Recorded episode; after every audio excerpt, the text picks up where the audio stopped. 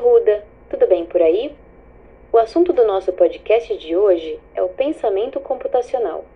Esse é um tema que tem tudo a ver com solução de problemas. Quer dizer, com a solução eficiente de problemas. A ideia deste papo é apresentar os quatro pilares dessa linha de pensamento.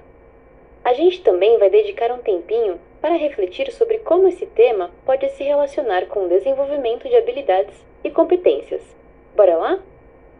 Bom, para começar, vamos pensar junto. Que relação existe entre as competências gerais da BNCC e o pensamento computacional? Vocês conseguem imaginar como o pensamento computacional pode ajudar os estudantes a desenvolver esses tipos de competência? Podemos dizer que duas das competências gerais da BNCC se relacionam mais diretamente ao pensamento computacional. Uma delas é a cultura digital, e a outra é o pensamento científico, crítico e criativo. Quando a gente fala em cultura digital, está dizendo que os estudantes como eu precisam ter a capacidade de compreender, de utilizar e de criar tecnologias digitais de informação e comunicação. Assim, a gente pode acessar e disseminar informações, produzir conhecimentos, resolver problemas e se comunicar. Vamos ser então protagonistas tanto na vida pessoal quanto na social. É importante que a gente faça tudo isso de um jeito crítico, reflexivo e com ética nas diversas práticas sociais, inclusive na escola. E então, essa competência tem ou não tem tudo a ver com o pensamento computacional? O pensamento computacional é fundamental para o estudante entender o funcionamento das tecnologias digitais, porque aí a gente se torna não só usuário, mas também produtor dessas tecnologias. Já a competência do pensamento científico, crítico e criativo fala da capacidade que uma pessoa tem de investigar causas, elaborar hipóteses, fazer testes, formular problemas e criar soluções. Nossa, parece até que eu estou descrevendo o pensamento computacional mais uma vez, né? Tem super a ver também.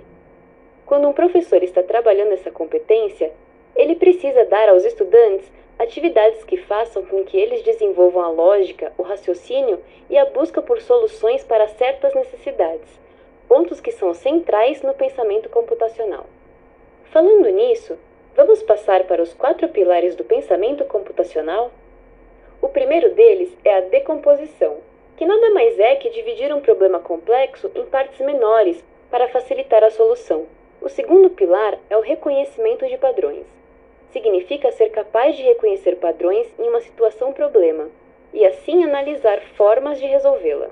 Já o terceiro pilar do pensamento computacional é a abstração, que é a capacidade que a gente precisa ter quando está resolvendo um problema de se concentrar no que é mais importante sem se perder nos detalhes. Assim, a gente consegue criar soluções que podem até servir para outras situações semelhantes. Por fim, um dos pilares mais importantes do pensamento computacional é o pensamento algorítmico. Pelo nome parece coisa complicada, mas é basicamente usar a lógica para criar uma sequência de passos que vão resolver um problema. Isso se aplica a todo tipo de situação, viu? Sejam aquelas do nosso dia a dia, sejam situações mais complexas. Ah, e pode ou não envolver o uso do computador. Isso é bem importante. Vou dar um exemplo.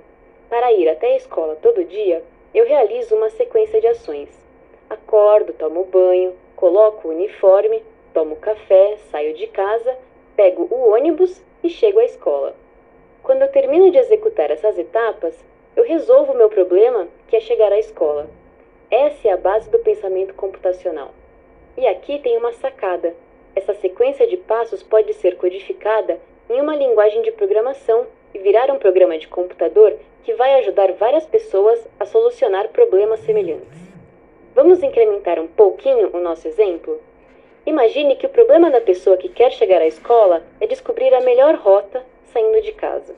Um programa de computador pode perfeitamente ajudar a resolver esse problema.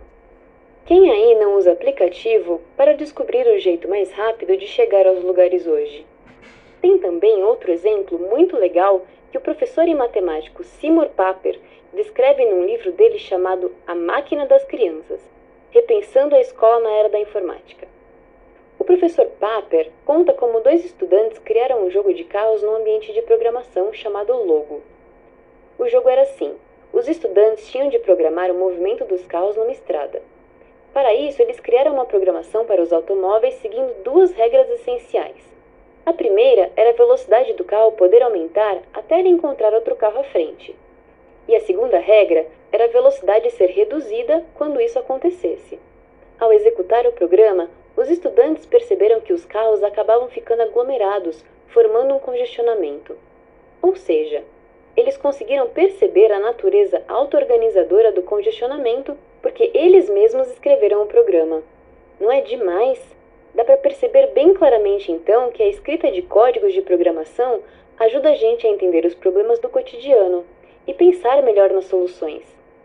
Bom, fazendo um resumo do nosso papo de hoje, a gente viu que os quatro pilares do pensamento computacional são a decomposição, o reconhecimento de padrões, a abstração e a criação de algoritmos. Também percebeu que, conhecendo o pensamento computacional e se aprimorando nesses quatro pilares, o estudante ganha recursos importantes para resolver problemas de um jeito eficaz. E assim ele vai desenvolvendo outras competências relacionadas à cultura digital e ao pensamento crítico e criativo, que são essenciais neste mundo cada vez mais complexo e conectado.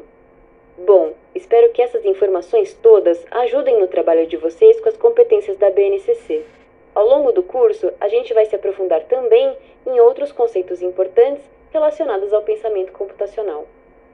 Valeu, tchau! Você está no Pedocast da Rosângela Mariano. Fique conosco com essa informação sobre pensamento computacional. A todos uma ótima tarde, um excelente, uma excelente noite e um ótimo dia.